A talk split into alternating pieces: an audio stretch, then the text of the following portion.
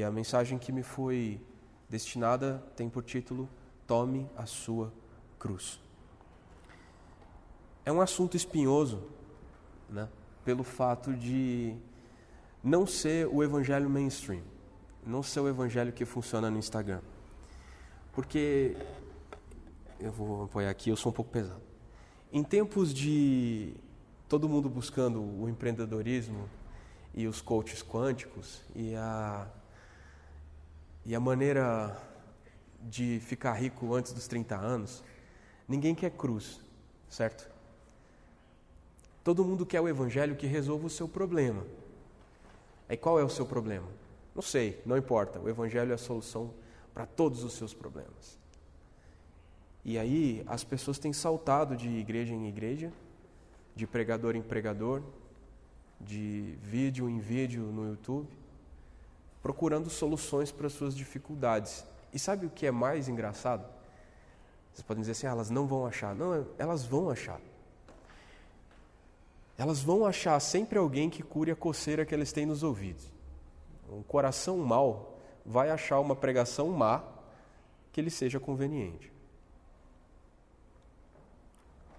Se nós estamos olhando para o Evangelho com uma perspectiva egoísta, vai aparecer alguém que satisfaça o nosso ego e que nos engane e nos faça acreditar que aquilo que nós estamos vivendo é uma vida de igreja, que aquilo que nós estamos ouvindo é evangelho e que aquilo que nós estamos fazendo é a vontade de Deus, quando na verdade não passa de um mimetismo, de uma mímica, de um teatro, de uma fantasia muito bem montada para nos fazer acreditar que aquilo nos faz bem e nos salva, mas na verdade está nos enganando. E o tempo que nós passamos ouvindo falsas pregações que se apresentam como evangelho, é um tempo desperdiçado. E nós não percebemos o quanto esse tempo é desperdiçado. Por quê? Porque nós estamos satisfeitos. E eu tenho certeza que isso não está acontecendo com vocês, nesse tempo que vocês estão passando aqui.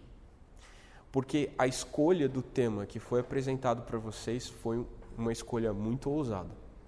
É ou não é? Seguir Jesus? Tomar a cruz? Cara, eu tenho 17 anos, o que, que eu quero saber da cruz? Eu tenho 15, seguir Jesus, agora eu quero seguir meus sonhos. Não é isso que está proposto para nós. E, no entanto, todos os nossos sonhos se realizam quando nós conhecemos Jesus. É um, é um contrassenso. Mas o Gabriel é testemunha. Os nossos sonhos estão sendo realizados enquanto nós caminhamos com Jesus. As coisas vão acontecendo na nossa vida. Mas esse caminho com Cristo, ele passa pela cruz. Sinal discreto. Mateus capítulo 16, versículo 24, diz o seguinte: Então disse Jesus a seus discípulos: Se alguém quer vir após mim, a si mesmo se negue, tome a sua cruz e siga-me. Qual é o contexto em que essa passagem está? que essa frase foi proferida por Jesus. Jesus estava com seus parça no rolê em Cesareia de Filipe. Cesareia é uma cidade, tipo, sabe aquela cidade interior que você vai para relaxar? Quando você quer, ah, tô cansado dessa balbúrdia da cidade grande, dessa bagunça maluca, eu vou para o interior. Aí Jesus pegou os doze e eles foram para o interior, né? Comer um pão de queijo, né? Não, na verdade não. Mas eles foram para o interior, enfim, descansar um pouco. E lá nesse lugar ele chamou só os doze, porque imagina como é que era a vida de Jesus. Jesus era famoso, não tinha um minuto de descanso. Toda hora tinha alguém pedindo alguma coisa para ele, ou contando algum pecado para ele. Ou... Jesus não tinha descanso. Então o que, que ele fez? Ele saiu da, das, digamos assim, das grandes cidades para poder ficar sós com a turma dele, com o pessoal que eram os amigos mais próximos, os doze. Os discípulos, os apóstolos, os caras que ele mesmo tinha chamado para ser os amigos dele. Em algum momento da vida você tem que fazer isso. Você vai ter que escolher os amigos que vão andar com você. E aí ele fez, eram os doze, e eles foram para o rolê no interior. Aí lá no rolê no interior ele perguntou assim pessoal, ô, oh, o que, que o povo diz que eu sou? Aí fala, uns acham que você é Elias, outros é João Batista, outros acham que você é... Aí ele pergunta para os discípulos, mas e vocês, meus parça, meus bro, meus truta? São gírias do interior de São Paulo que vocês não conhecem. Truta. Ah, mas aí, aí é da quebrada. Se tu tá chamando os outros de truta, tu é da quebrada, é nós. O que, que vocês acham que eu sou? Quem vocês dizem que eu sou? É, galera, aquele silêncio, manja aquele silêncio. Ih, caramba, essa pergunta eu não estava esperando. Veio, veio da esquerda, não estava preparado. Aí Pedrão, famoso pescador bruto e parará, apareceu lá, eu sei, tu és o Cristo. Pô, bati no microfone. Tu és o Cristo, o Filho do Deus vivo. galera. E Jesus falou assim: Bem-aventurado és, Simão, Barjonas, filho de Jonas, porque não foi carne nem sangue que te revelou isso, mas meu Pai que está nos céus. Cara, essa revelação é muito importante. Esse fato é muito importante. Isso que Pedro declarou é muito importante. Pedro estava dizendo que ele estava vendo Jesus além do que as multidões podiam ver. Ele não via em Jesus somente um milagreiro, somente o rei, somente o, sei lá, o que cada pessoa via nele, o profeta. Ele estava dizendo que ele estava vendo a identidade de Jesus conectada ao Pai. E que ele era filho de Deus, o filho do Deus vivo. Para nós hoje, que somos crentes, quem aqui é crente desde que nasceu? Pô, geral, né? Isso não é um grande fato, não é? Porque a gente está ouvindo isso desde que a gente é pequeno. Mas imagina um cara, na idade dele, no tempo dele, que esperava ansiosamente pelo libertador dos romanos. O cara que estava vivendo em opressão, vivendo um tempo difícil, em pobreza, guerra para todo lado. Ele estava esperando um general, o, o Messias tinha que ser um porradeiro e aparece um carpinteiro de Nazaré que fazia milagre secreto e que andava com doze pé rapado e diz que é o filho de Deus. Então, para Pedro, aquilo era uma revelação muito importante. Para os doze, aquilo era uma revelação muito importante. Ele estava entendendo quem Jesus era, a despeito de toda a aparência. Ele estava crendo no coração em uma coisa que ia muito além do que os olhos podiam ver. A esperança da vida dele estava depositada naquele homem, que era muito diferente do que todo mundo esperava que fosse. E quando Jesus disse para ele, foi o Pai que te revelou isso, isso deve ter deixado Pedro muito feliz, assim, né? Deve ter colocado, caramba, massa! Aí, dei uma dentro, porque Pedrão era habituado a falar besteira, e aí ele acertou. Quem fala muito, erra muito, dizia minha mãe. Eu sou do tipo que fala demais, então eu erro bastante. E quando eu acerto, eu fico felizão. Aê, eu imagino que Pedro deve ter passado pelo mesmo. Logo depois, Jesus começou a contar para os discípulos que ele ia morrer. E isso também é um fato que para nós não é segredo, porque é a história passada, a gente sabe que Jesus morreu, e a gente entende que ele veio precisamente para isso e que não havia como cumprir a vontade do Pai sem a morte de Jesus. Verdade? Tinha como cumprir a vontade de Deus sem a morte de Jesus? Não tinha, porque precisamente para este fim é que ele veio. Mas, de novo, para os doze, isso era um fato surpreendente, porque eles achavam que o Messias de Deus viveria para sempre. É verdade. Ele vive para sempre, está vivo agora e reina mas ele não está mais assim, fisicamente conosco.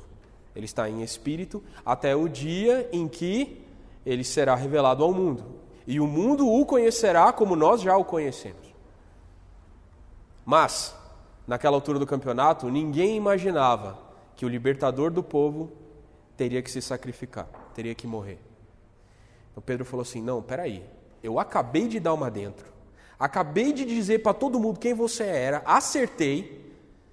Você é de fato Cristo, filho do Deus vivo, e você vem dizer para mim que você vai morrer?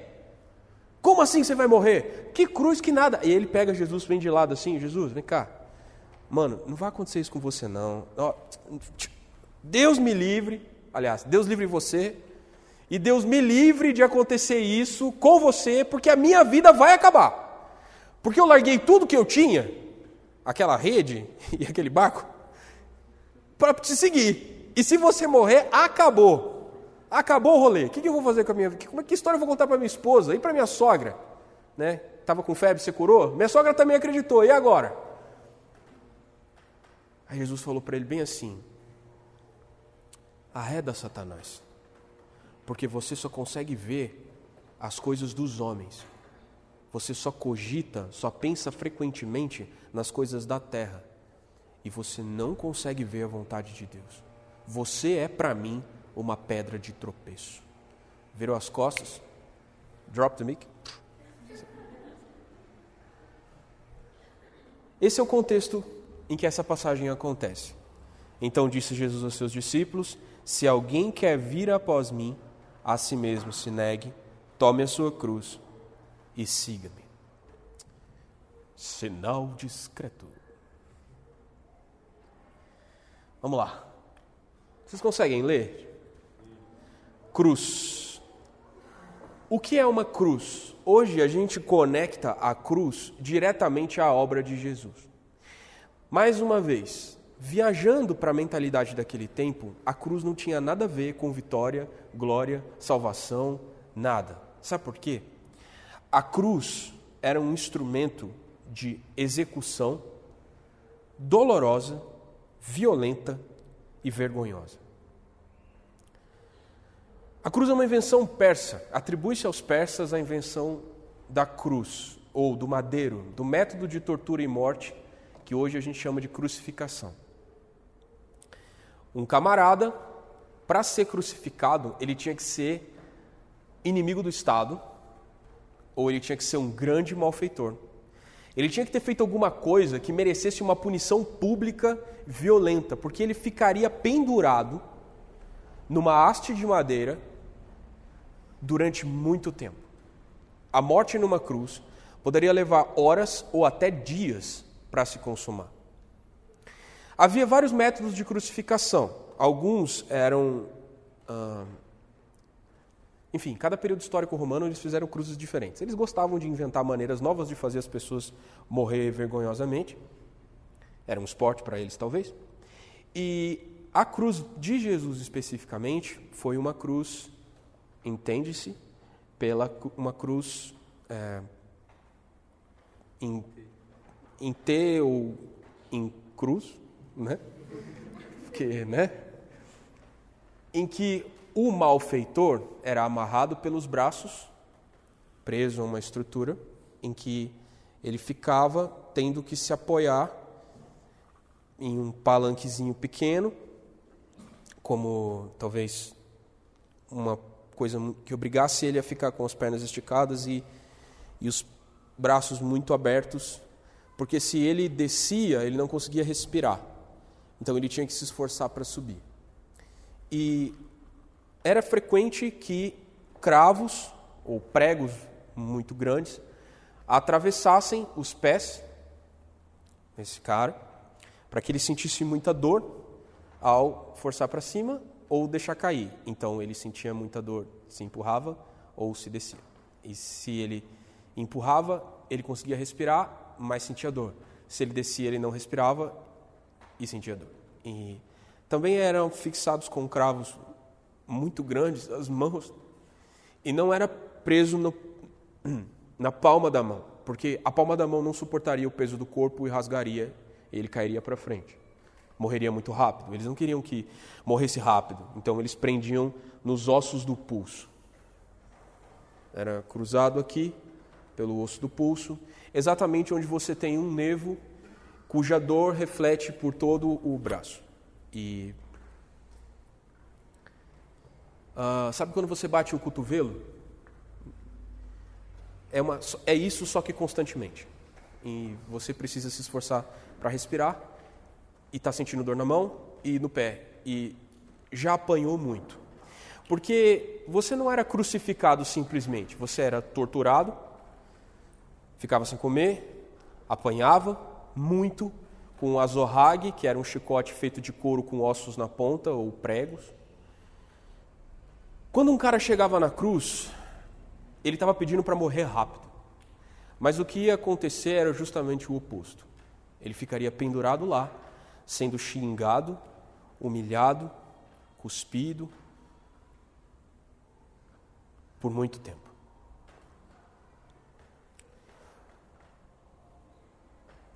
E existe um último fator que me pesa bastante, que é o fato de que Deus amaldiçoa todo aquele que é pendurado num madeiro, pendurado numa cruz. Está escrito na lei de Moisés, em Deuteronômio capítulo 21, versículo 23, que todo o que é pendurado no madeiro é maldito.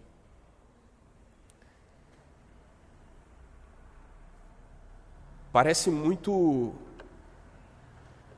difícil você considerar um pai amaldiçoando o seu filho. E parece ainda mais difícil você considerar Deus Pai olhando para Deus Filho na cruz e o considerando maldito.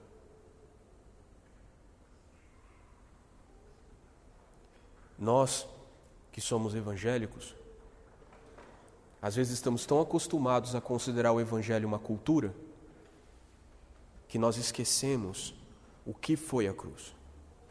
Quanto custou a cruz de Cristo? Quanta dor, quanto sofrimento, quanta solidão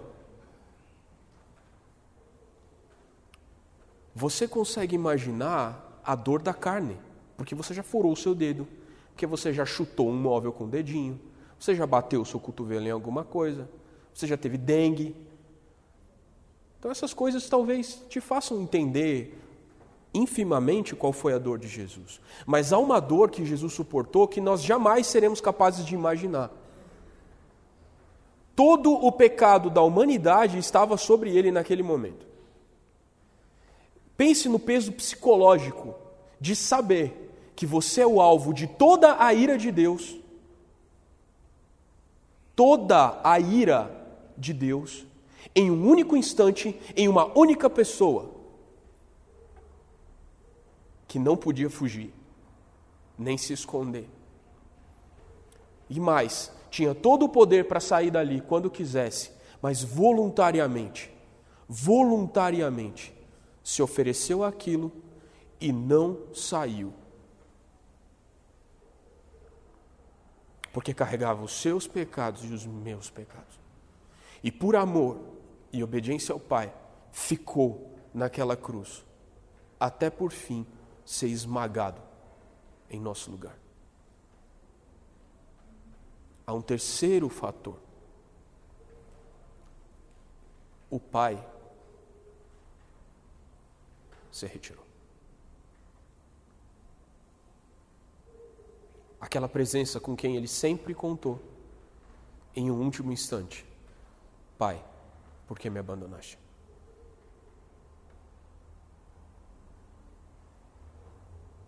Quando nós falamos da cruz de Cristo, nós estamos falando do ato mais heróico, inigualável. Não há como repetir esse feito não há como imitar. E não há nada que nenhum homem ou mulher tenha feito em toda a história que tenha tido mais peso, mais importância, mais relevância. A cruz não é um desenho que nós carregamos num crucifixo no peito. A cruz não é algo que decora as nossas igrejas. A cruz é a história do amor infinito de Jesus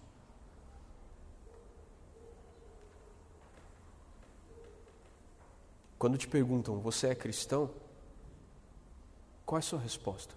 Você é evangélico? Qual é a sua resposta? Você se lembra da cruz? Você se lembra do preço? E você responde assim: sou. Eu conto a história do herói da cruz. Ou você, ah, sou evangélico. Desculpa aí. Desculpa por ser. Desculpa. Eu quero despertar no coração de vocês essa manhã é um profundo respeito, uma reverência sem fim. E por que não orgulho de dizer sim, eu faço parte do povo da cruz. Os meus pecados foram pagos naquela cruz. E dela eu não me envergonho.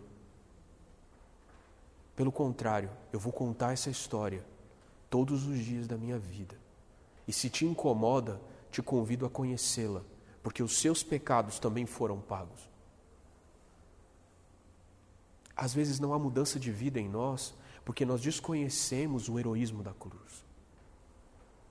Se torna tão comum para nós falar sobre ela, que nós esquecemos do preço que foi pago e da coragem necessária para levar aquilo até o final.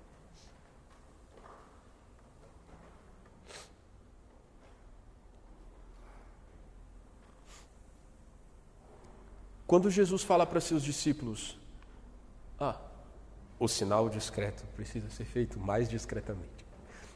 Quando Jesus fala para os seus discípulos, tomem a sua cruz, ele ainda não havia sido crucificado, ele ainda não havia morrido e ele ainda não havia sido ressuscitado. Ele está contando para os discípulos que isso vai acontecer. Eles ainda não estão acreditando. Muito. E quando ele fala, tomem vocês a cruz de vocês para me seguir,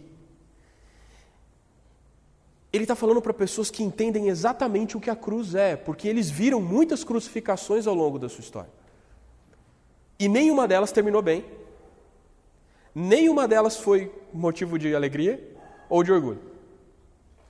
Porque todo mundo que ia para a cruz era um terrível malfeitor, ia sofrer muito Era um convite completamente inusitado. Peraí, você é o rei da glória e está me convidando a viver uma vida de vergonha?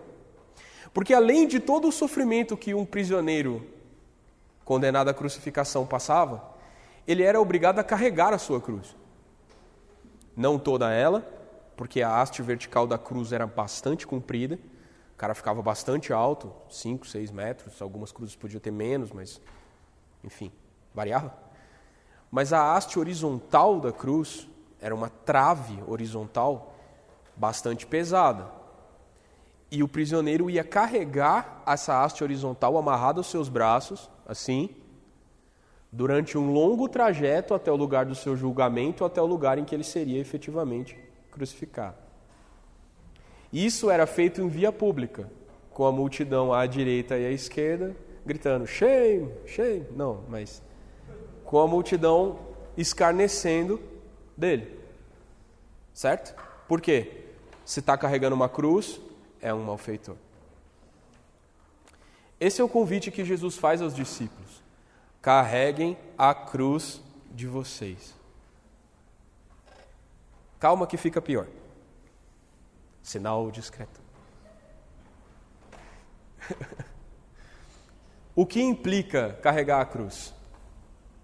Implica em esforço, porque era pesado.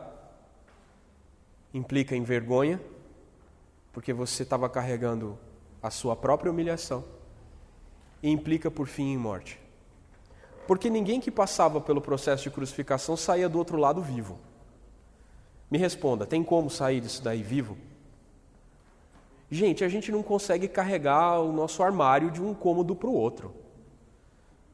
A mãe pede para você trocar o gás, você não consegue carregar o botijão. A mãe pede para você arrumar a cama, o lençol é tão pesado, fala, ah, mãe, não dou conta. Você vai carregar a sua cruz? A dose de esforço necessária para isso é muito maior do que para arrumar o seu quarto, bicho. Pergunta: quem arruma o quarto aqui? Teve gente que olhou para mim.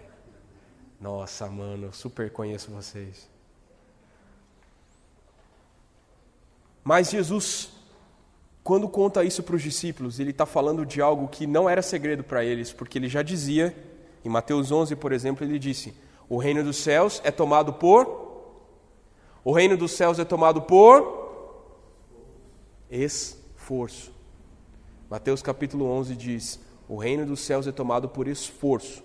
E traduções mais modernas e talvez mais coerentes da Escritura trocam a palavra esforço por violência. O reino dos céus sofre violência, ou o reino dos céus é alvo de violência, e aqueles que usam de força se apoderam dele. Portanto, entendam como um esforço violento. Segundo, Filipenses capítulo 2 nos mostra que Jesus se esvaziou, assumindo a forma de servo, ele se humilhou, tornando-se obediente até a morte e morte de cruz. Portanto, vergonha e morte eram coisas necessárias à obra de Jesus, as quais ele estava disposto a passar, das quais ele não fugiu e as quais ele convidou os discípulos a andarem com ele nesse tempo de vergonha. E como nós falamos, não existe evangelho sem cruz. Porque se Jesus não tivesse passado por tudo isso, e se nós não estivermos dispostos a nos unirmos a Ele no seu sofrimento, não existe evangelho. O evangelho que ignora a necessidade e a impossibilidade a, a, o evangelho que ignora a cruz não é evangelho. E se você se diz discípulo de Jesus, você deve estar disposto a tomar sua cruz.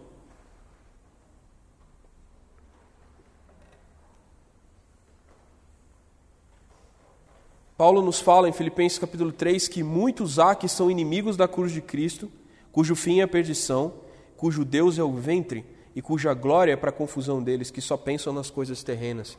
Mais uma vez, Aqueles que só pensam em si, só fazem a sua vontade, vivem para o prazer do seu próprio bucho.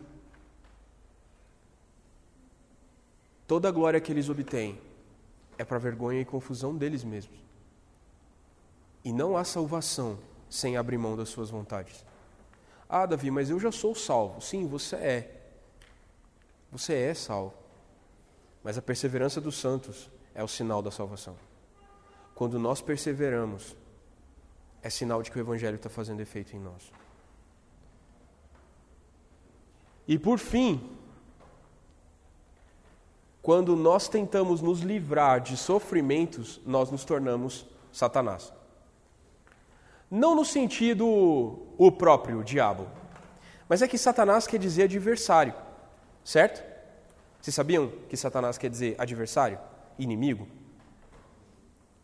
E quando algum de nós tenta fazer sua própria vontade e viver para o seu próprio prazer, ele se torna adversário de Jesus. Já pararam para pensar que nós podemos ser inimigos de Jesus? Satanás?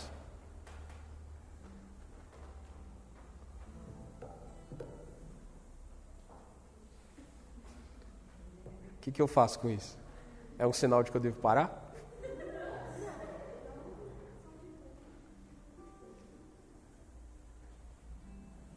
Agora eu tenho uma boa notícia, porque até agora não teve nenhuma, né?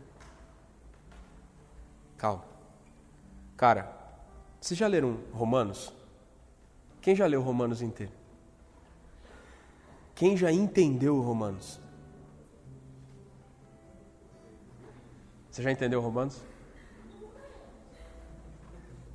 Deixa eu consolar o coração de vocês agora porque se fomos unidos com Ele na semelhança da Sua morte, certamente o seremos também na semelhança da Sua ressurreição. Sabendo isso, que a vossa velha natureza foi crucificada com Ele. Todo esse processo que eu descrevi, de dor e sofrimento, na verdade, já aconteceu. E Jesus carregou esta cruz por nós. E nós fomos unidos a Ele na Sua morte. Ou seja, você não vai ser chicoteado, você não vai ser pendurado no madeiro, Deus não vai considerar você maldito, não vai se ausentar de você. Porque Cristo passou por tudo isso em nosso lugar. E Ele lutou sozinho uma guerra, venceu sozinho uma guerra e entregou-nos a vitória. e nos uniu a Ele na recompensa do seu combate. É isso que Romanos nos descreve. Vocês conseguiram entender isso? Que esse processo todo já aconteceu e que você não precisou lutar essa guerra, mas você foi unido à vitória dela? De fato de que quando Deus olha para você, ele não vê o seu pecado, mas ele vê a justiça de Jesus. Ele vê o preço que foi pago e olha para você e diz: está limpo. Agora você é meu filho e ninguém pode tirar você da minha mão. Porque o escárnio, o sofrimento e a vergonha foram pagos por você, por Jesus. E eu não vou cobrar de você aquilo que Jesus já pagou. Não há ira de Deus sobre nós. Deus não odeia você. Sabia? Às vezes a gente acha que Deus nos odeia e que Ele deseja nos destruir e que Ele é um velho barbudo irado com um martelo na mão lá em cima. Só que Ele não é um velho murchinho, Ele é um velho gigante torado com braços enormes e disposto a descer um raio na sua cabeça a partir do momento em que você virar as costas para Ele. Isso não é Deus, é Odin. Ou Zeus. Uma fusão profana de Thor, Zeus e Odin. O nosso Deus não é assim. Ele é um pai. Ok, ele é imensamente grande e poderoso, e de fato ele é bastante grande, mas não nos odeia. Porque Cristo pagou o preço no nosso lugar.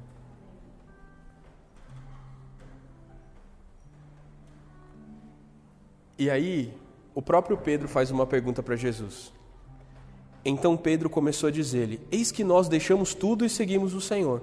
Jesus respondeu: Em verdade lhes digo que não há ninguém que tenha deixado casa, irmãos, irmãs, mãe, pai, filhos ou campos por minha causa e por causa do Evangelho, que não receba já no presente cem vezes mais casas, irmãos, irmãs, mães, filhos e campos com perseguições e no mundo por vir, por vir receberá a vida eterna. Porém, muitos primeiros serão últimos e os últimos serão primeiros. O que Jesus está nos dizendo aqui é que a vida daqueles que tomam a sua cruz e o seguem não é uma vida desprovida de recompensas. A primeira recompensa que nós temos por seguir Jesus é ter paz com Deus. Isso significa que a nossa alma eterna não irá para o inferno, porque o inferno existe é real. E foi criado não para nós, mas para aqueles que se rebelaram contra Deus. No entanto, Jesus nos livrou dele. Amém? O que vai acontecer com você depois da morte? Eu vou para a presença de Deus eternamente. E eu terei vida eterna. Porque eu fui unido a Cristo. E a vitória dele é a minha. A vida dele é eterna a minha vida também é, porque eu estou nele. Vocês têm convicção disso? Vou perguntar de novo. Vocês têm convicção disso? Vocês sabem para onde vão depois da morte? Vocês acreditam no inferno? Vocês acreditam em Jesus e na sua vitória? Então a primeira recompensa, cara, massa. Só isso já seria o bastante para você viver a vida inteira agarrado a Jesus e dizendo: Jesus, eu te amo, você é massa, velho. Porque a grande indagação das pessoas é: o que há depois da morte? Nós sabemos. Para onde eu vou? Nós sabemos. Cara, morrer é lucro. Eu estarei finalmente unido a Cristo para sempre. Por que nós vivemos então? Porque nós estamos aqui para fazer a vontade de Deus e testemunhar a todas as pessoas do que virá depois. É por isso que nós existimos para anunciar o Evangelho. Muito melhor é partir. No entanto, enquanto estamos vivos, servimos vocês. O dia que Jesus quiser nos buscar, glorioso dia. Atravessaremos a porta, deixaremos a carne para trás e viveremos para sempre com o Senhor. Essa é a nossa esperança. Isso ruge no nosso coração, nos faz acordar de manhã e nos faz dormir à noite, tranquilos. A nossa dívida com Deus foi paga. Que venha a dona da foice. Ela não tem poder sobre nós. Estamos vivos e somos imortais, até que Deus complete a sua obra em nós e por meio de nós. Dali para frente é glória para sempre. Esse é, essa é a vitória da cruz. Não temer a morte. Não temer a morte e nem os seus efeitos. A tristeza é um tipo de morte da alma. Não precisamos viver debaixo de tristeza. A depressão é o fruto máximo da tristeza. Não precisamos viver em depressão. Podemos ir à cruz de Cristo, ter comunhão com nossos irmãos e tratar as nossas dores até que por fim estejamos curados. O fruto máximo da depressão é o suicídio desesperar da própria vida. Não estamos mais submetidos a isso. Podemos amar viver e ter alegria de viver e desejar um amanhã para que Deus seja glorificado em nós e por meio de nós, porque já morremos com Cristo e não se pode matar alguém que já morreu. Essa certeza do Evangelho, eu já morri com Cristo, já ressuscitei com Ele, nada pode me matar, porque eu já morri. Essa carne para nada aproveita. E enquanto eu estiver nela, eu darei testemunho da glória de Deus, porque é a voz que eu tenho, é o corpo que eu tenho. Eu vou viver para isso.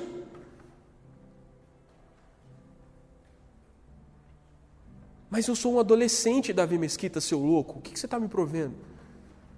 Você é um adolescente para a glória de Deus. E enquanto você tem 15 anos, você é um morto de 15 anos, ressuscitado aos 15 anos, falando da glória de um Deus eterno aos 15 anos.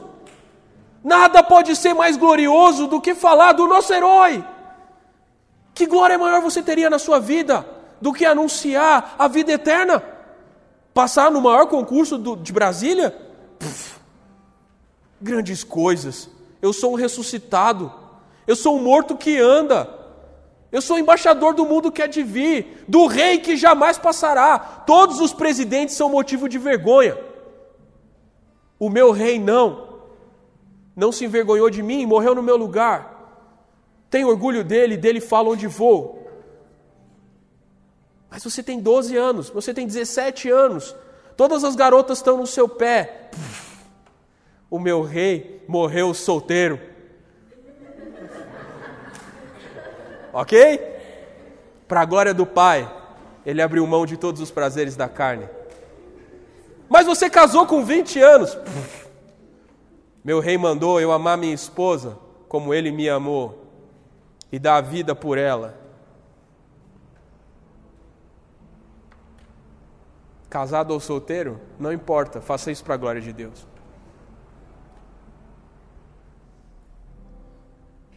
Viver em pecado em fornicação, em adultério, é desonrar o rei. Então vivamos para a glória dele. Quando chegar a hora, casemos para a glória dele. Ou fiquemos solteiros e orgulhosos para a glória dele. Sejamos felizes daquilo que ele nos deu. Ah, mas eu sou muito pobre. Meu rei foi pobre. Ah, mas eu sou muito rico. Meu rei tem toda a riqueza. Riqueza ou pobreza, de nada importa. Mas eu sou muito inteligente estudo muito. Todas as sabedorias vêm de Deus.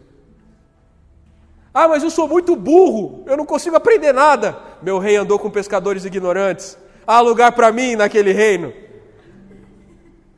Vocês conseguem compreender que vida e morte não importam? Sabedoria ou burrice não importa? Riqueza ou pobreza não importa? Somos de Cristo.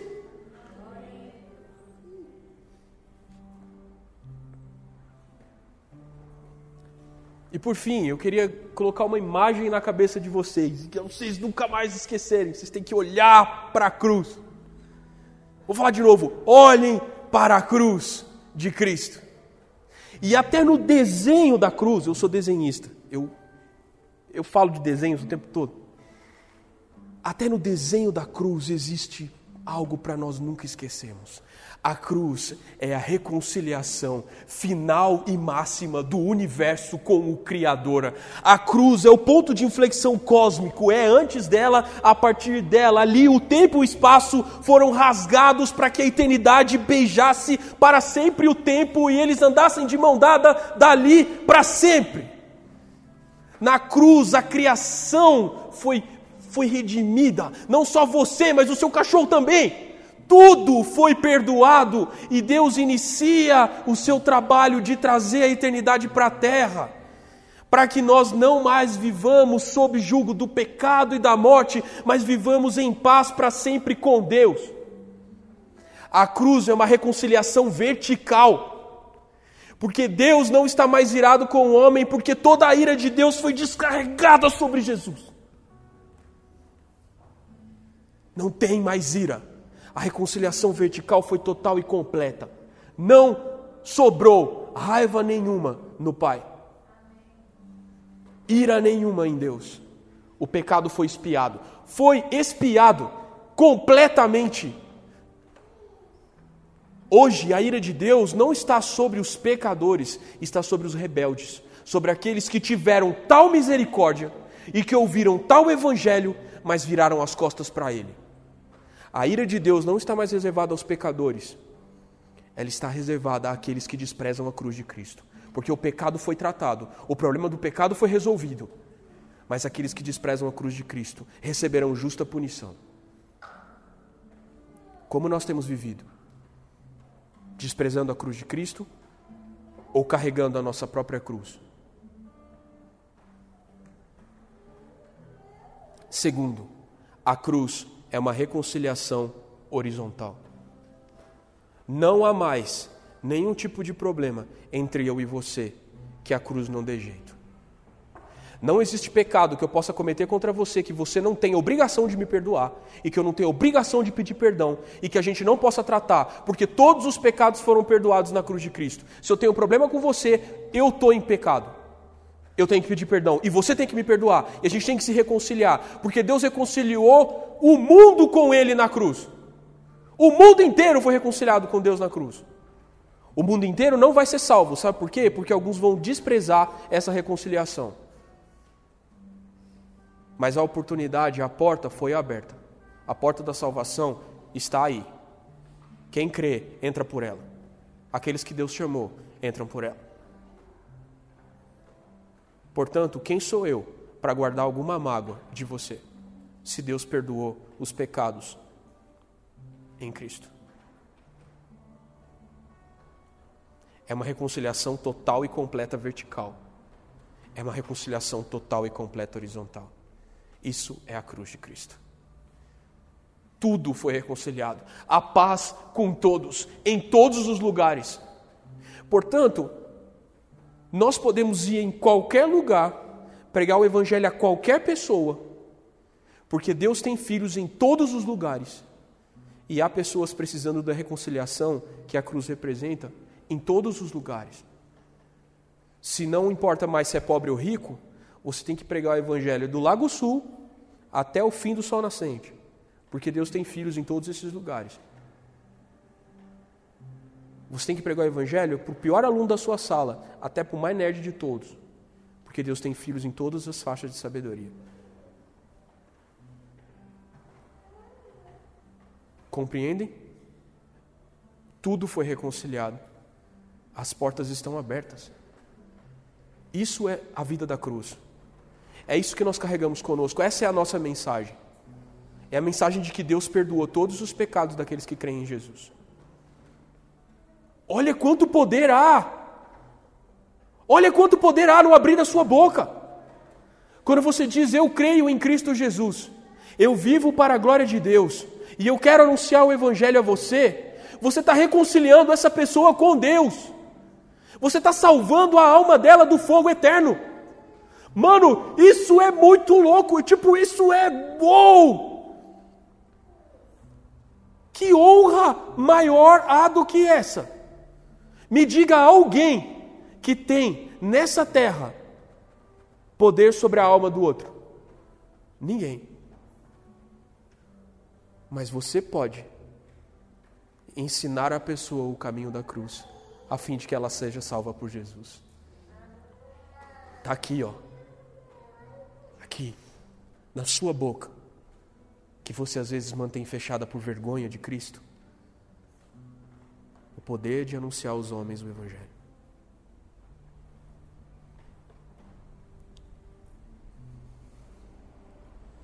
O último elemento da cruz é que ela é maior para baixo do que para cima. Isso quer dizer que aquilo que os homens podem ver da nossa comunhão com Deus tem que ser a ponta de um iceberg. Porque no secreto tem que ter muito mais.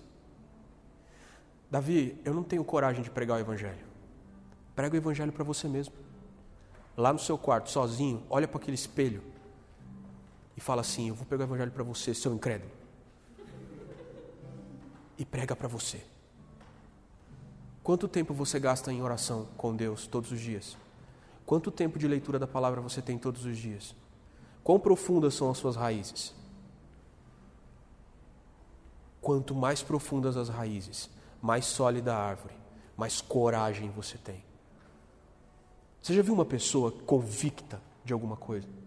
Aquele cara que você olha e fala, mano, tipo, tua cara diz que você tem certeza. E você não vai ser parado pelo que eu falar. Não importa o que eu fale, você vai continuar andando nessa direção? Já viu alguém com convicção? Convicção. A convicção está no rosto, está no olho. O cara bruto, aquele cara, nossa, mano, ele vai moer o mundo na porrada se deixar. Mas ele vai, vai vir hostes celestiais contra ele, ele vai continuar andando naquela direção. Quando um cara se apaixona, por exemplo, ele tem certeza que aquela garota vale a vida dele. Aí ele fala assim: Eu vou casar com essa mulher. Ah, mas ela. Não, eu vou. Aí, tipo, vem pai, vem mãe, vem, ele vai tirando um, pegando pela cabeça, tirando, sai do meu caminho, sai do meu caminho, aí ele casa. Aí todo mundo fala: Ah, você estava errado. Não, ele prova que ele estava certo. Ou aquela menina que acredita muito em alguém, que os pais não gostam, tipo Romeu e Julieta, que eles não morrem no final. Eles casam e ficam felizes. Eu me pergunto se você tem a mesma convicção para defender o Jesus que deu a vida por você. Tem que ter uma convicção muito maior, cara. É a convicção do William Wallace no Coração Valente. Morrer gritando liberdade. Vocês não assistiram, né? Ah, vocês são muito novinhos mesmo. Vão assistir filme bom, cara. Pô, Coração Valente é bom pra caramba. Você sai daquele filme querendo libertar alguma, alguma Escócia, né? Você quer achar uma Escócia para libertar. Vou libertar o Guará, o Guará é meu feudo, o Guará vai ser um país agora, né? Porque eu quero independência do Guará. Cara, como é a vida de vocês com Deus? As raízes são sólidas? Ou quando vem o primeiro rapazinho falando conversa mole na sua orelha, é um vento que te arranca? Tinha compromisso no grupo de jovens. Não vai por quê? Porque o boy chamou você para o rolê. Tava, ia tocar no louvor, mas aí conheceu a cocota e a cocota mandou um, uma conversa mole na tua orelha e aí você, um mole, caiu. Sabe por que, que a gente cai em pecado? Sabe por que, que a gente é tão fraco contra o mundo? Sabe por que, que o mundo não crê no evangelho que nós pregamos? Porque a gente vive um evangelho da terra para cima. Só amizades e aparência. Não tem raiz. Não tem convicção. Não tem tempo gasto secreto lendo a Bíblia e pregando o evangelho para si mesmo e orando até o olho ficar inchado, até chorar, até ficar quebrado até sair dali convicto de que você é um inútil e que Deus te ama, porque você não sabe, você só sabe que te ama. Essa é a lição que eu quero deixar para vocês. Nós somos chamados a reconciliar o mundo. Não como Jesus, mas a anunciar a reconciliação que já aconteceu. Nós somos chamados a ter uma vida entre nós de amor, unidade, cuidado e reconciliação também. Mas nós somos chamados muito mais a uma vida secreta, profunda, convicta, sóbria, um fogo que arde no peito. As pessoas falam assim, cara, o que está acontecendo com você? Não sei, mano. Sei que eu estou muito louco, eu quero pregar o evangelho para alguém. Me traga um pecador que eu quero anunciar o evangelho para esse cara. É por isso que tem tanta gente que larga tudo. É por isso que tem tanta gente que é doida. São pessoas que conheceram Jesus, entenderam o valor da cruz de Cristo. Quais são as implicações do Evangelho? O Evangelho da cruz de Cristo nos reconciliou com Deus, nos reconciliou uns com os outros e nos proporcionou uma vida de intimidade com Deus. Quais são os frutos do Evangelho? Não sei. Vocês dirão. Que frutos Deus manifestará na vida de vocês, eu não sei. Eu sei o que Deus tem manifestado na minha vida, o que Deus tem manifestado na minha esposa, nas pessoas com as quais eu convivo. Eu tenho visto frutos. O Evangelho é poderoso, o Evangelho é poder de Deus para mudar a vida dos pecadores. Mas eu quero ver o Evangelho dar fruto na vida de vocês.